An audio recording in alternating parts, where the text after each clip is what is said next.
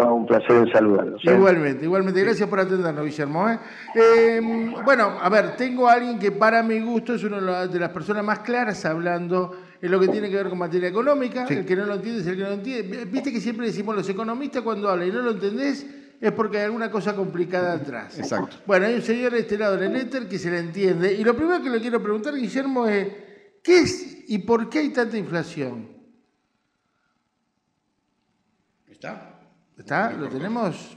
Ah, se cortó la llamada. Ah, se cortó. Bueno, ahora lo recuperamos.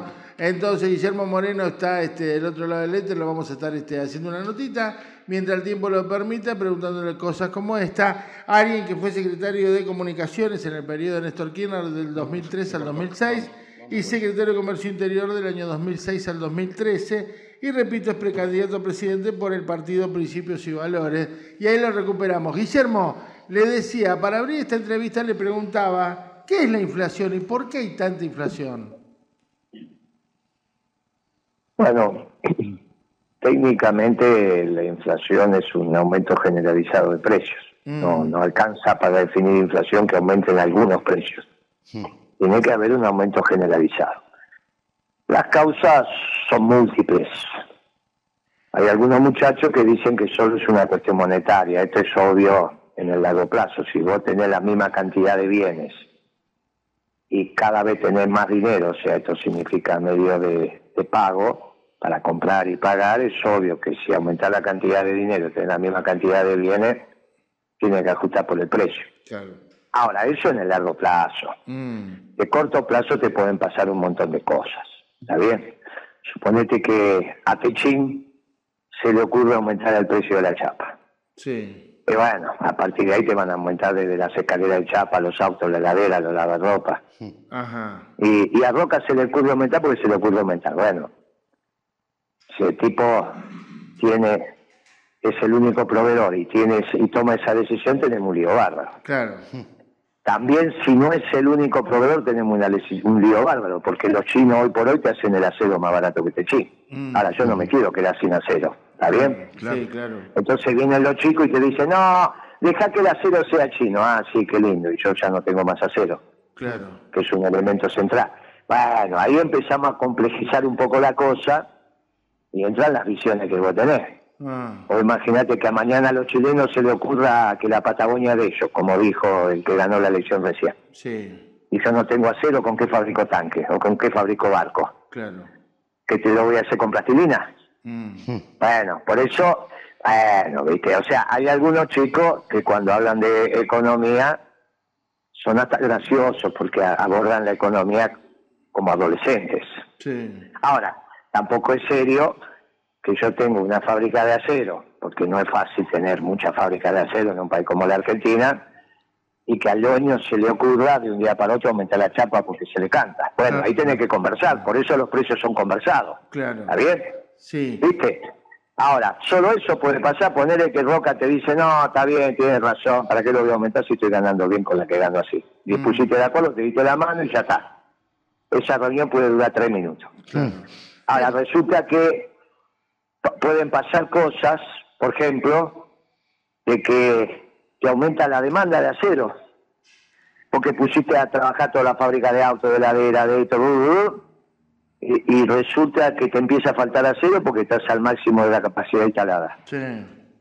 Eh, bueno, y algunos muchachos en la cadena de comercialización se empiezan a hacer, y, y es la lógica. Bueno, por eso la economía es sencillita, pero la tenés que ir conversando, la tenés que ir llevando, tenés que planificar, tenés que pensarla. Eh, De la misma manera que vos pensás esta noche lo que vas a cenar, Claro. por ahí no lo pensás vos, lo piensa tu mujer, pero bueno, de alguna manera consensual.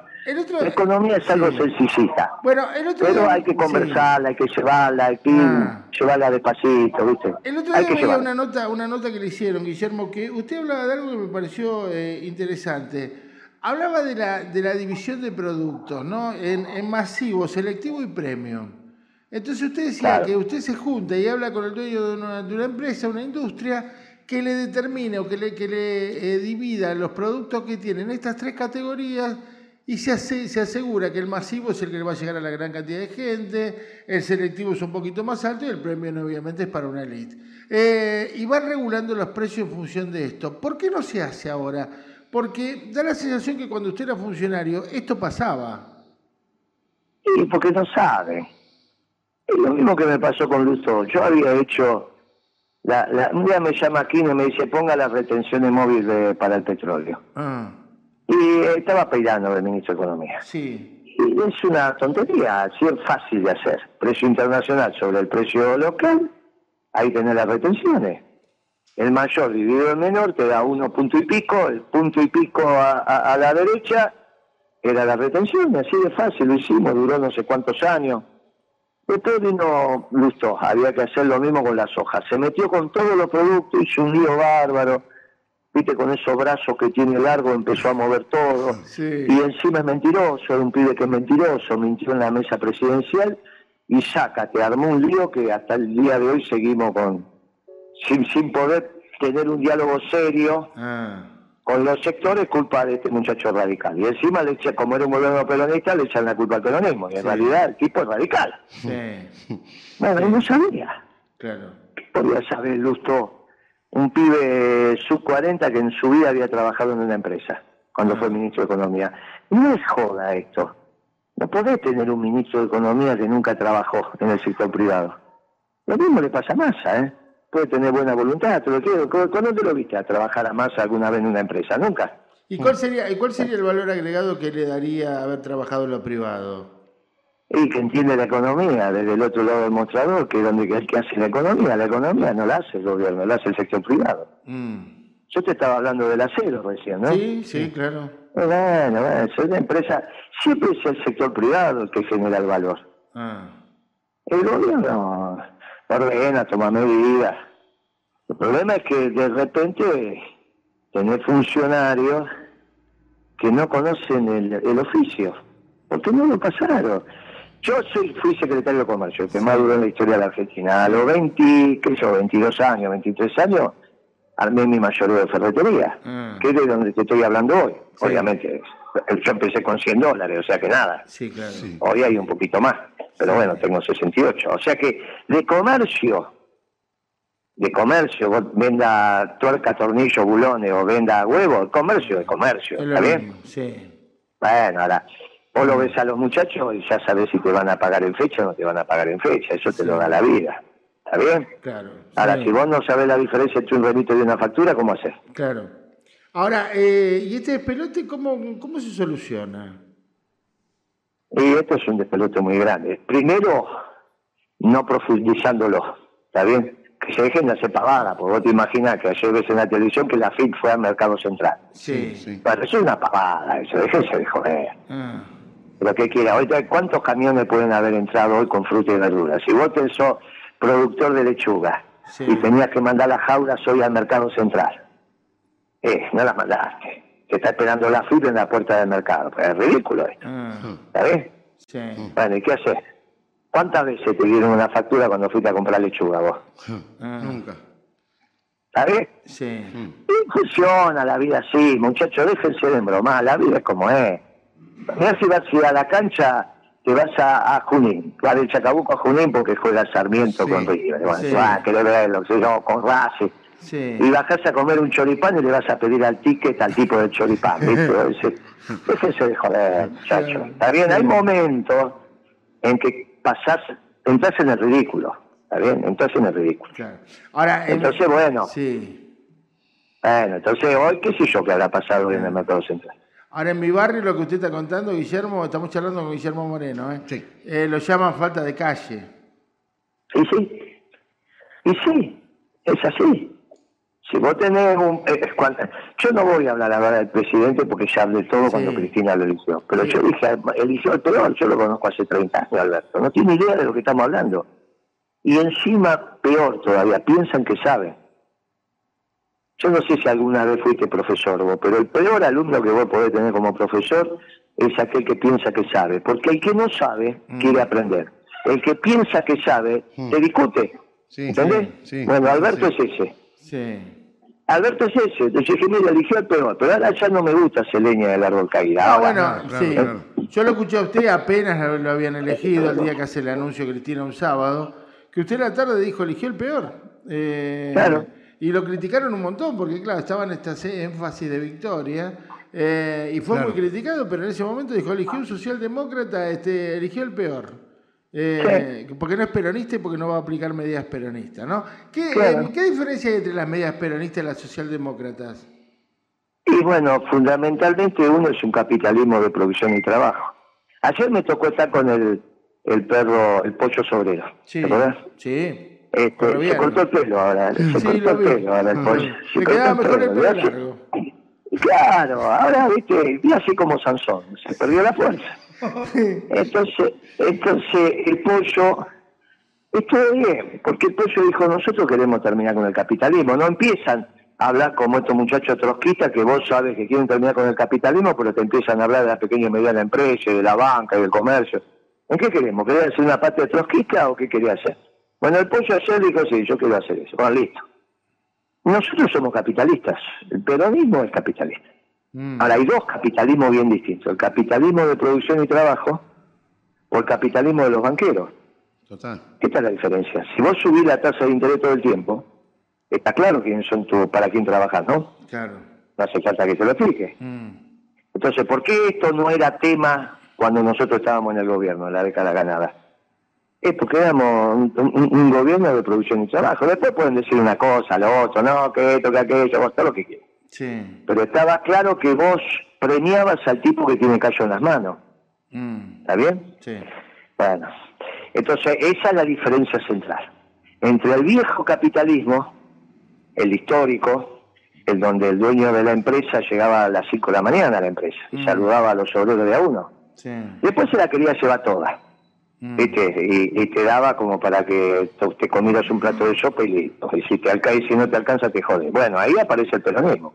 Dice, pará, hermano, está bien, este, es la armonía entre el capital y el trabajo, pero somos capitalistas. Mm. ¿Está bien? Ahora, los, estos muchachos lo que tienen es que son capitalistas, pero para los banqueros. Y los banqueros son un servicio de la producción, no son la producción, no es la economía en sí misma. Tanto es así que ahora cuando yo te digo mercado, vos no pensás en el almacén, vos pensás en los bancos. totalmente. Y, el, mercado, el mercado cuando tu vieja te decía, compañero, que tengo que traer la papa y la cebolla, y cada, qué sé yo, cada tres, tres veces por mes iba a comprar y se compraba cinco kilos, nada, en tu casa no se compraba dos papas, ¿viste? Sí tu vieja te agarraba de los pelos, te decía, vamos, vamos, que tengo que tengo que traer las papas y la cebolla, y me es muy pesado para mí. Mm. Porque aparte de la lechuga, la selga, los huevos, esto, bla, bla, bla, y vos cargabas con los 5 kilos en cada brazo. Sí. ¿Estamos de acuerdo? Sí. Bueno, ahora resulta que ese capitalismo, que es un capitalismo de producción y trabajo, tenía como lugar el mercado. Tu vieja te decía, vamos al mercado, che, que tengo que comprar, vamos a la feria que tengo que comprar, listo Ahora resulta que la palabra mercado es para los banqueros, la mesa de dinero, donde se les cuenta el cheque. ¿Y todo lo demás qué es? Ah. No, no sabemos lo que es. no, la palabra mercado, que es una palabra extraordinaria, es donde se transan las cosas. ¿Qué cosa? Lo que se produjo. Mm. ¿Con qué? Con el trabajo. Ahora ellos se quedaron con que el mercado hmm. son ellos. Bueno, esto demuestra que hay dos claramente diferenciado, hay dos capitalismos bien distintos. Ah. El de los socialdemócratas o el de los neoliberales o el peronista. En este caso, que es lo que vos me preguntas. Ahora, Guillermo, lo que da la sensación, a ver, eh, no está hablando con un tipo que es economista. Después, ¿eh? tenés, los radicales que son, viste, nunca terminás de saber que los radicales que son. Ah. Vos le preguntás esto a un radical y no te sabe decir esto con precisión. Sí, está claro. Viste que son, son bravísimos, los radicales son bravísimos. Eh, está hablando con un tipo que no es economista, yo soy periodista, ¿no? con lo cual ni de casualidad por a su altura este tema, ni siquiera me animaría, pero sí me animo a preguntarle. Em, uno, lo que termina viendo es la sensación que estamos en un momento donde si hay, hay un grupo de tipos que si no le gusta el gobierno, el color político que están, pueden torcerle, torcerle el brazo al gobierno, con los precios, con las tasas, los bancos. Parecería como que los tipos, los garcas son siempre los mismos. ¿Son ideas mías? ¿Se los puede controlar a este tipo de gente? ¿Se podría controlar el tema de los precios, de lo mal que la pasa a la gente o estamos a la deriva en manos de un grupo de especuladores? No, son ideas tuyas. Si a mí no me pasó lo que vos decís. Y estuve siete años. Mm, bueno, claro, claro. Bueno. Bueno, es verdad. ¿Y cuál es la diferencia entonces? Todo lo que estuvimos hablando, que no sabe. Es que no sabe, como el que no ve, no sabe. Son chicos que no trabajaron, ¿qué quiere que te diga? Eso de que vienen tres y te, te cambian el gobierno y te voltean, esto es déjaselo a los radicales, que un día dijeron que lo- al presidente lo volteó los laboratorios medicinales, ¿te acuerdas? Sí, sí. La época de India. Sí. Entonces un día lo recibí, ¿no? Entonces, o sea, yo me crié con esa historia de los radicales. No, porque los laboratorios medicinales extranjeros lo voltearon a India, ¿te acuerdas? Sí. Bien. Entonces un día lo recibí. Estaban los laboratorios nacionales y los lo de origen extranjero, capital controlante extranjero. Los sentí a un lado del otro, de un lado los nacionales y del otro lado los de, los de extranjeros. Son argentinos, pero capital controlante estamos hablando, ¿no? Sí. Lo que sería Bayer, Roche, digamos, los laboratorios que vos. Sí. Y, y entonces me senté y cuento esta historia. Digo, che, vos sabés que yo, blum, blum, bla. Los radicales siempre contaron esta historia, que los laboratorios eh, inter- este, multinacionales voltearon el gobierno. Y los tipos empezaron a transpirar, te podés imaginar, ¿no? Mm. Yo sentado en la cabecera, y cuando terminé de hablar, los miro y le digo, la verdad que yo no creo que ustedes hayan volteado ningún gobierno, no les veo uña de guitarrero, ¿eh? Se rieron y empezó una conversación que duró media hora, arreglamos todos los temas que había acá y no tuvimos nunca más un señor, ¿no? ¿Está bien? O sea que, yo, la verdad que eso que cuenta, Mm. la verdad que yo no, lo- no, no sé, que son fantasías que se hacen para decir, o sea, esconden la incapacidad, la ponen afuera. Sí. Siempre la culpa la tiene otro, Sí. no vos. ¿Por qué a nosotros no nos pasó todo eso que contaste? Que lo viviste. Sí, claro. Sí, por algo la ¿por qué, por qué Sí. no decís, por qué habiendo vivido que no nos pasó, Mm. Sacás la otra conclusión? Bueno, no la sacás, preguntá. No, está bien, no, yo lo que, yo lo que le pregunto de ahora, porque sabe que, eh, a ver, por algo de Y pero ustedes- ahora no sí. será que son inútiles. Bueno, a ver, por algo de ustedes decían las cosas que decían, ¿no? Esto lo dije mil veces al aire, ¿no? Eh, un tipo sumamente cuestionado. Bueno, por algo te lo cuestionan los poderosos, Totalmente. ¿no? Porque no verdad. le está Ah, haciendo pero, el vos no me, no- Sí. pero vos no me preguntaste eso, vos me preguntaste si pasó, después ellos tienen derecho a inventar lo que inventan. No, está bien, tiene razón. El, el- el- no, y tienen derecho a inventar lo que inventa. Ahora, actualmente no está Moreno, ¿no? Eh, y, y se nota que hay una serie de cuestiones de gente que no le haga, no le da, este, no le pone el cascabel al gato. Bueno, Bueno, este, puede, primero sí. puede ser que trabajen para ellos. ¿Está bien? No, no pierdas esa, por- esa, esa opción. Sí, ¿Está bien? sí, ¿Por qué vos pensás que Alberto Fernández no trabaja para ellos? sí. Y es fuerte Y pensar sí, eso. claro, sí. Es un Pero garrón, ¿por qué vos sí. pensás que nuestro gobierno para quién trabajaba? Ahora, vos en un gobierno tenés que tener de todo. ¿Y sí? Si no, ¿cómo te enterás? Mm, ¿Sabés? sí, Bueno, por eso, un gobierno es una cosa muy compleja, como una familia. Vos no tenés cuñado, un cuñado en la familia que va visto. Sí, Sí. sí, sí, sí. sí, Y no es de la familia. sí, claro. Y bueno, decís, mi familia trabaja. No, hay uno que no trabaja, el cuñado. Listo. Cuñado. ¿Sabés? Sí. Bueno, eh, eh, entonces, ahora, el problema es cuando el cuñado quiere tomar decisiones sobre Sí, el patrimonio sí, familiar. Sí, Sí, totalmente. claro. Vos lo mirás fijo y decís, pará, loco, que vos te levantás a las 10 de la mañana, dejá que opinemos lo que lo levantamos a las Oh, 6. ¿Está bien? Sí, sí. Bueno, acá es lo mismo en un gobierno. El problema es cuando llegan los vaguitos a tomar decisiones. Bueno, esto es lo que nos está pasando. O sea, lo, lo No, que, el problema es cuando le permiten a los vaguitos tomar decisiones. y lo que cuenta y Guillermo. bueno, alguien le- y bueno, lo eligió Cristina, ¿qué quiere que haga? Sí. está- Yo ella lo tenía que conocer, ¿no? Ah, sí, lo que cuenta es Si lo peor. tuvo en su casa. es peor de lo- ella sabía que hora se, escuchame, ella sabía que hora se acostaba Alberto. Sí. Porque lo tuvo en su casa, ella misma dijo que Alberto durmió en la casa de su hijo. Ah, Por lo tanto, sabía la hora que se acostaba y la hora que se levantaba. sí, ¿O vos te pensás que ahora de grande agarró esa maña de a las 4 de la mañana está despierto? claro. Mandando, mandando WhatsApp, Twitter y todas esas pavadas. Sí. ¿Está bien? Porque a las 4 de la mañana, escuchame, yo no recibo nunca, salvo el que se levanta. Sí. A las 5 empiezo a recibir. Sí. Claro. Pero a las 3, 4 de la mañana no hay nadie que manda. Nadie, nadie normal está mandando un No, WhatsApp, un Twitter a La. ¿no? verdad que no. La verdad que no. Bueno, salvo el presidente. Mirá que eligió Cristina. Sí. Bueno, ¿qué Bueno, que haga? Guillermo, usted, usted lo conoció a Néstor, lo- laburó con Néstor, laburó con Cristina, ¿no? Eh, y ahí tengo dos preguntas para hacerle. Una, ¿qué diferencia entre, hay entre uno y otro? Y la Está- segunda... Decime una cosa, ¿está- ¿te transpiran las manos ahora? No. No, no, claro. Quería, sa- quería saber, Y la segunda pregunta que tengo para hacerle es, ¿por qué cree que Cristina lo eligió Fernández? No, eso no sé, preguntarse nada, eso es psicológico, no lo sé. Ah, ¿Y la diferencia entre no ellos dos? Eh, ese, viste, es la conducción bien distinta. Néstor hablaba al final, primero dejaba que los caballos trotaran, Mm, primero escuchaba todo, las posiciones, porque la soledad del poder para la toma de decisión no es hacer lo que se te canta, sino elegir la mejor opción entre alternativas que te presentan tus expertos. Tus expertos se supone que son los ministros y los secretarios de Estado, para eso los elegí. claro. ¿Está bien? Bueno, entonces vos lo dejás primero correr.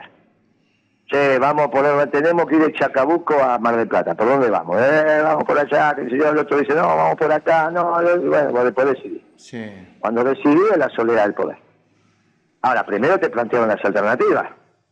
Mm, No es que vos te levantás un día y decís, vamos a Chacabuco, pero vamos a pasar por Mendoza, vamos a dar vuelta por Salta, Sí, vamos hasta Entre. Ríos y después arrancamos, ¿no? Sí. Bueno, si vos haces eso es un payaso. Bueno, Mm. suele pasar esto cuando hablas primero, porque te llevan llenar de alcahuete. Nadie le, no, no les gusta decir presidente te equivocado. Mm, ¿Está bien? Entonces, si habla primero y vos decís esto es un mamarracho, se lo decís. Ahora, para evitarse eso, el presidente, que alguien le diga es un mamarracho lo que decís, tiene que hablar último. claro. Cristina hablaba primero y ahí se llena de alcahuete. Mm, Claro. que son los que ahora encima no se dan cuenta que la mujer no da más.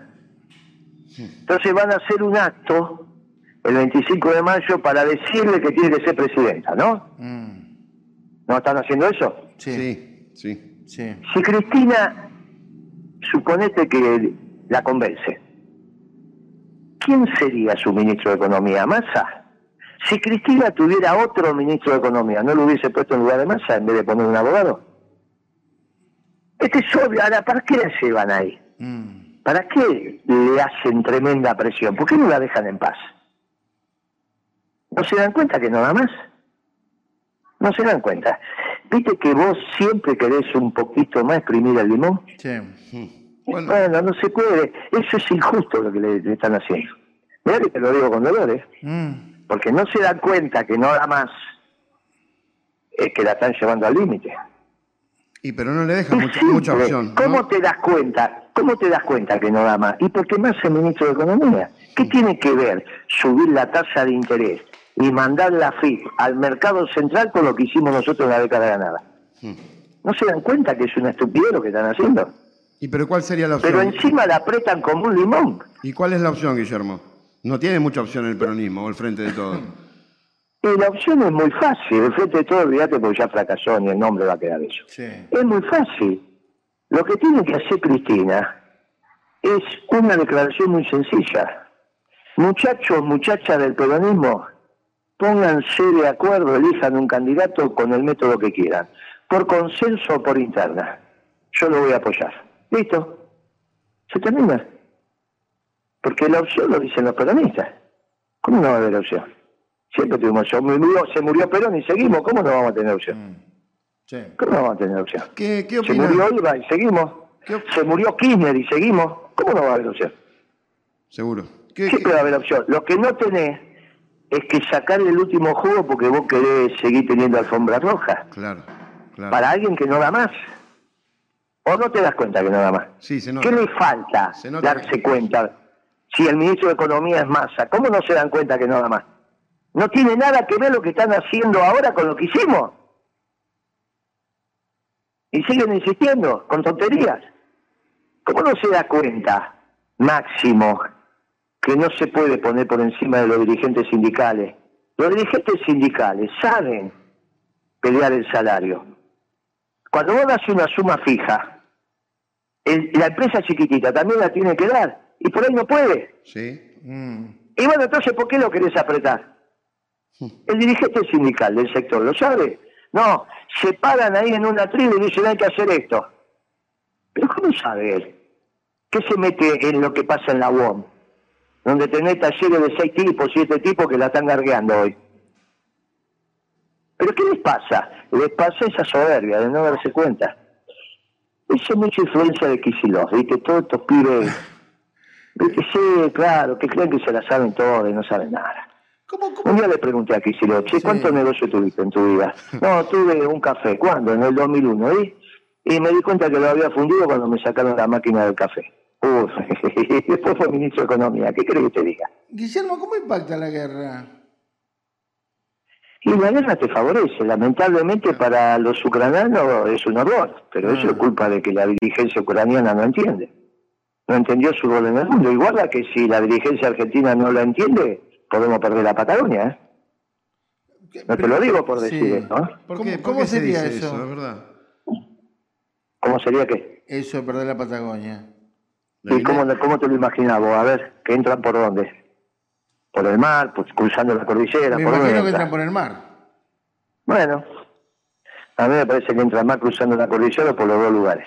Ajá. Para eso tienen un pacto junto con los ingleses, no tienen un acuerdo de defensa estratégica, lo dijo Boric, el actual presidente. Y el que perdió te dijo que hay que rediscutir la Patagonia, que es el que acaba de ganar la, la constituyente, Mm, ese Katz.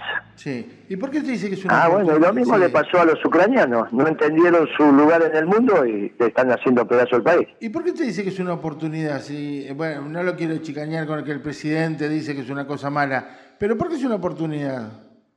¿De qué es una oportunidad? La guerra. La guerra. Y lamentablemente aumentó los productos que son del vector de competitividad argentina, que es energía y alimento.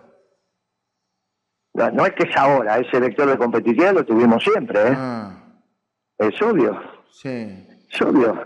¿Cuándo le fue bien a la Argentina? Cuando los europeos estuvieron en guerra. Lo lamento por esos pueblos, vos no me estás preguntando eso. Ahora, No, no, bu- bueno, la- sí. Yo estoy parado en ese mismo lugar. Yo pienso que si tenemos producto y alimento para vender a los demás y a los demás les falta alimento, supone que no debería ir bien, ¿no? Una Y cuestión- bueno, no ser economista es una cuestión de suposición. Bueno, Ahora, lo bueno, que, así fue siempre. lo que veo que hay un montón de gente cagándose de hambre y hay un presidente que dice que es un drama la guerra y, y digo, bueno, Y bueno, ¿qué quiere que haga? Si el Ah. presidente no está apto, pero no me habla del presidente, No, si no, ya no, hablé está todo lo que tenía que hablar. pero Yo pregunto hablé del presidente sí. cuando no le hablaba. Te di, ¿Cuánto hace que dije que no estaba apto Y para el este oficio? eligió Cristina. Bueno, y entonces, ¿qué quiere que te diga ahora? Bueno, y otra pregunta le quiero hacer. Eh, estos acuerdos que están llegando con China, eh, para que haya intercambio comercial en moneda en moneda china, eh, em, Brasil, Brasil. Pero ¿sabes qué pasa? Sí. Está claro, está clara la pregunta. No piensan. Escuchame una cosa. Si vos te de, haces, suponete, le vas a pagar a los chinos con yuanes y el comercio es en yuanes. Sí. Ah, muy bien. Si vos tenés déficit comercial, ¿le debes o te sobran yuanes? Que, primero, vamos a explicar a la gente que es déficit comercial y me explica a mí ya que, Que le comprás, que le comprás más que lo que le vendés. Mm, Sí, tenemos déficit, claro. tenemos déficit. Y bueno, ¿y te sobran o te faltan yuanes? Y entonces me van a faltar. Y entonces, ¿con qué le vas a pagar si no tenés yuanes? Le tenés que pagar con dólares. No piensan.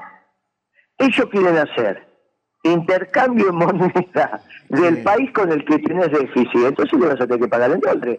Los chinos me dicen, che, me debe tanta plata, dame los yuanes. No, no tengo. Bueno, entonces dame dólares. ¿Pero qué les pasa? No lo piensan. Sí.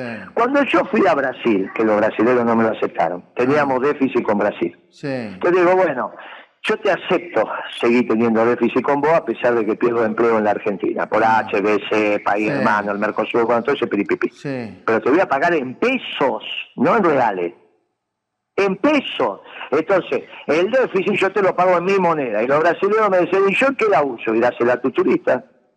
Dásela a los turistas brasileños que vienen y nosotros le hacemos una promoción a los turistas brasileños para que vengan con los pesos que yo te doy por las mercaderías que vos me mandas. Entonces yo tengo un déficit en los bienes y tengo un superávit en servicio. Eso tiene lógica.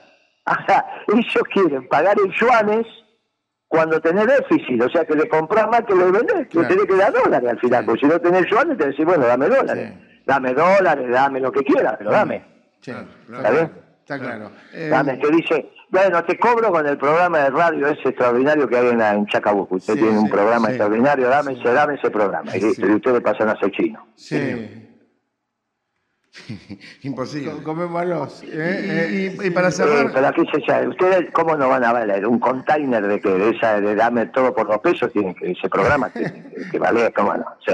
Capaz bueno, eso, eso fue lo que Sí. nos hizo mierda en los 90, ¿no? Los containers de dos Eso, pesos. eso, claro, eso, Eh, entre otras cosas, entre otras cosas. Entre otras cosas. Guillermo, ¿qué opina o qué lectura hace de mi ley para cerrar? hizo bien a la política el pibe. Movió el árbol, ¿viste? Todo lo que mueve el árbol. Sí. Es como cuando llega un pibe a la familia, ¿viste? Mueve, cambia todo. Un pibe, lo que venga, ¿viste? Vos te mudaste, todo lo nuevo Ah. te mueve la sangre. Así que dice, ahora, cuando habla de economía, es un adolescente, está en la edad del pavo. sí, no le tenés que dar bola a mi ley cuando habla de economía. Para- para La gente dice, no, de acá a Sí. 200 años los pibes se van a comprar y vender. Bueno, no, no aprendió que el ser humano no es mercancía. ¿Qué Claro, que te diga? claro, sí. bueno, todavía no creció lo suficiente. Está en la edad del pavo. ¿viste? Vos tuviste hijo en la edad del pavo, ¿no? Sí, sí. Eh, Tengo uno que está entrando. no- Sí. Y bueno, no lo echás de tu casa, te mirás con tu mujer, el pibe no se baña, no se corta el pelo, se pelea con todo el mundo, todo lo que vos decís está mal. Y vos te mirás con tu mujer y decís, bueno, ya se le va a pasar. Y se le pasa, se le pasa. Bueno, a mí y ya se le va a pasar. Sí, esta- bueno, esta- mientras- lavar. El problema es que mi hijo no va a ser presidente, Claro. este puede ser presidente. No lo Eh, bueno, y bueno, eh, ¿qué, ¿qué querés que haga? Este gobierno fue tan malo que hasta la pandilla de Macri también puede ser. Claro. Patricia Bullrich o la puede ser también. Totalmente. Sí, ¿Y que no tuvieron nada que ver con Macri? ¿Cómo no tuvieron nada que ver? Bueno, es que este fue tan malo, tan malo que hizo este desastre. ¿Qué quiere que? Ah. Lo dijimos aparte, ¿eh? Sí, sí, sí. Por suerte, por suerte los peronistas estamos de pie Ah. diciendo que hay una alternativa. Está claro. Que es los únicos que no fracasamos en este siglo.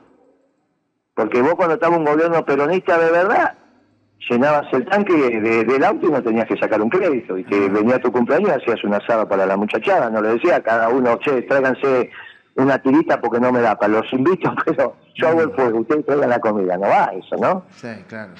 Bueno, bueno, y eso te pasó. Ah. O sea que vos tenés en la memoria que hubo un gobierno que razonablemente todos los días estabas un poquito mejor. Bueno, hay que volver a eso. Y hay que dejarla a Cristina en paz. Cristina lo que tiene que decir, júntense los peronistas, dejen un gobierno y ya está, yo los acompaño, ¿no? Que la quieran llevar, ¿viste? Mm. Forzada cuando ni ministro de Economía tiene. Sí. Pobre mujer nada más. Bueno, hay una opción.